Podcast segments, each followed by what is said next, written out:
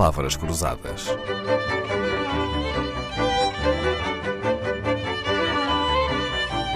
Porque quase tudo é uma questão de semântica.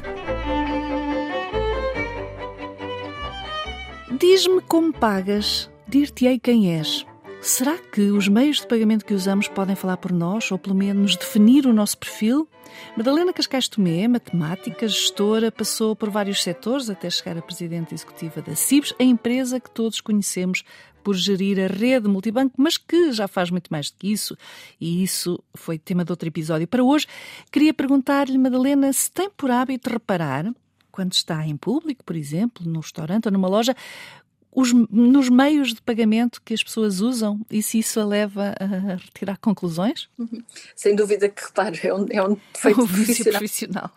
Uh, mas, mas, mais do que reparar nos meios de pagamento que as pessoas usam, uh, eu estou atenta uh, à forma como as pessoas compram, porque de facto as pessoas não querem pagar, não é? as pessoas querem comprar.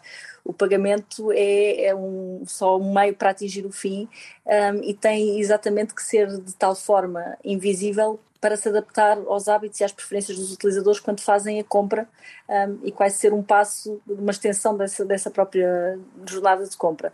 Uh, e, portanto, é, é isso que, que, que tento uh, perceber e que, que, estou em permanência uhum. a, a tentar também para, para conseguirmos evoluir e adaptar-nos àquilo que são as evoluções e as alterações dos hábitos de compra um, dos, dos, nossos utilizadores e dos nossos clientes. Uma coisa que me parece até um bocadinho óbvia para qualquer leigo é que há meios de pagamentos típicos de diferentes gerações, não é? Nota isso, nota essa diferença? Um, sim, e portanto as novas gerações são nativas digitais, não é? Portanto já nasceram com um smartphone nas mãos um, e a fazer muitas das coisas em, em mobilidade. Mas também é verdade que, que, os nossos hábitos mudaram muito, uh, já estavam a mudar de, de, antes da pandemia e neste contexto de pandemia em que tivemos até alguns períodos de forte confinamento, houve uma aceleração enorme da alteração de hábitos de, de consumo e de adoção uh, de online, de adoção de mobile que fez com que essa, essa tendência já não fosse tão geracional,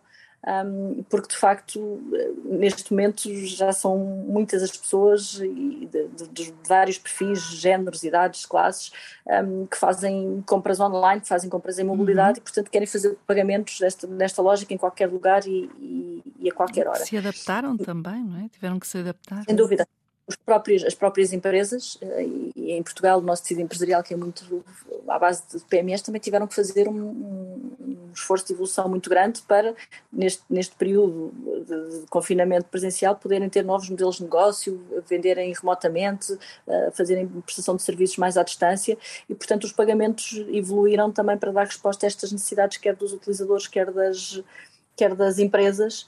Um, e portanto também houve aqui, lá está, um, uma, uma maior adoção daquilo que eram os early adopters digitais uhum. para, para algo que é cada vez mais um, um, um, perfil e um hábito mais, mais generalizado. Pois, a necessidade aguçou o engenho.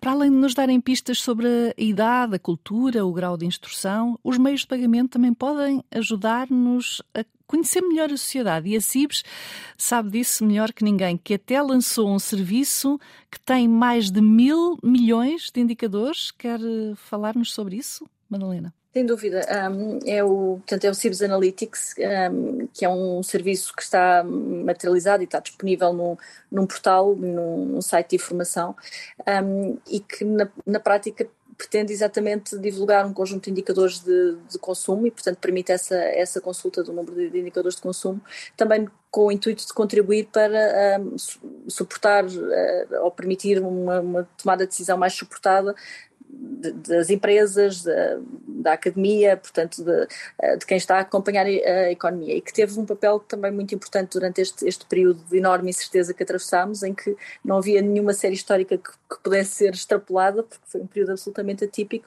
E, portanto, também aí quisemos ter esse, esse contributo ativo para permitir dar mais informação um, aos vários decisores, aos vários stakeholders, para poderem ir ajustando as suas decisões de, de negócio um, com, com informação mais, mais atual. Uhum, em quase em real time. Nós, na Cibs Analytics, conseguimos saber, uh, qualquer pessoa pode consultar, para começar, é uma, é uma base de dados aberta ou fechada? Sim, um, é uma base de dados que tem um conjunto de indicadores que estão abertos. Uhum depois tem alguns serviços adicionais, com alguns indicadores adicionais ou sempre que seja necessária alguma informação mais, mais específica ou mais customizada. Tem mais de mil milhões de indicadores, segundo diz o site da Cibs Analytics. É uma boa sugestão de que vamos tomar notas. Chega-se ao site da Cibs Analytics através do site da Cibs. Quando compramos, como compramos, como pagamos.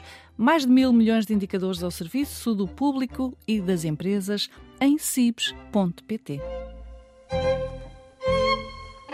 Palavras Cruzadas, um programa de Dalila Carvalho.